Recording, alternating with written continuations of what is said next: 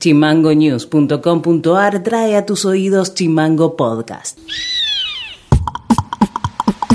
Hola, ¿cómo están? Este es el resumen informativo de este viernes 29 de octubre y estas son las tres más de Tierra del Fuego. El día 27 de octubre en el juzgado de primera instancia en lo comercial número 16 de la ciudad autónoma de Buenos Aires se llevó adelante la audiencia entre los actores involucrados en el concurso preventivo de acreedores de Ambassador. La audiencia duró cerca de tres horas donde la estrategia de los propietarios de la empresa fue dilatar la audiencia con permanentes interrupciones donde el juez tuvo que pedir orden varias veces. Ahora se debe fijar una nueva audiencia para que el concurso preventivo de acreedores se determine antes de fin de año si la empresa debe pasar a quiebra para pagar la deuda que tiene con los proveedores, por ejemplo con Daewoo, y los trabajadores. El Ministerio de Educación de la provincia informa que del 1 al 5 de noviembre se abre la inscripción para los niveles iniciales y primarios en las escuelas públicas. La inscripción será de manera presencial de 9 a 14 horas en las tres ciudades y el adulto responsable deberá presentarse con su DNI y del menor debiendo ingresar una sola persona por grupo familiar para realizar la inscripción en cumplimiento de los protocolos vigentes. Este sábado dará inicio la temporada de pesca deportiva. El valor de los permisos por temporada será de 3.200 pesos para residentes argentinos. La Secretaría de Ambiente habilitó la app de Pesca Deportiva TF para mayor información sobre la actividad de esta temporada. Noti Audio.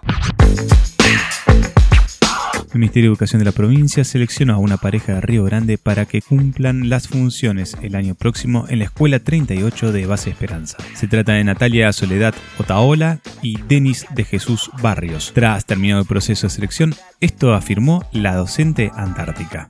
La verdad estamos muy felices, muy emocionados, todavía estamos procesando toda esta información, todo lo que nos está pasando, todo lo que estamos viviendo. Bueno, fue un proceso que viene desde el mes de julio, así que bueno, culminando, culminando con esta etapa y que bueno, viene la otra etapa que es la, la del mayor trabajo y de capacitarnos, de mucho aprendizaje para poder cumplir con nuestros trabajos, con nuestro con, nuestras funciones en, la escuela número 38 en base esperante videos, vimos videos, participamos también del Festival Antártico, una de las charlas fue si queríamos ser maestro Antártico y bueno, eh, vimos todo el, proceso de cómo ellos lo vivieron, pues vieron varios maestros, varias parejas de maestros antárticos, entonces pudimos ver ahí cómo es un poco lo, que es la vida ya. Nosotros este, ya tuvimos un poco de experiencia de lo que es un aislamiento el año pasado, sí tenemos las expectativas este, por conocer todos los miembros de la dotación. Y sabemos que vamos a estar acompañados tanto con la gente de la dotación como nuestra familia de acá en el continente y nuestros amigos y también por el equipo de supervisoras que siempre nos van a estar acompañando.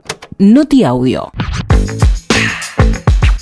La legisladora a mandato cumplido Amanda del Corro denunció al legislador Manuel Trentino por violencia de género. Del Corro, que cumplía funciones de asesora del parlamentario, aseguró que la semana pasada en un local partidario fue intimidada, maltratada y amenazada por el funcionario. Esta mañana Del Corro ratificó públicamente que existía una situación de un hombre que violentó a una mujer esta denuncia fue porque hubo una persona, hombre, que violentó a una mujer. La circunstancia de que él sea legislador y yo asesora es una circunstancia laboral. No tiene que, ver, eso no, no, no ¿en, qué, situación se configura, sí, en la situación laboral, en un funcionario del Estado, en una persona pública, pero la violencia fue un hombre sobre una mujer. Y además quiero decir, eh, bueno, yo me he mantenido en silencio, he salido después de haber denunciado y después de haber declarado.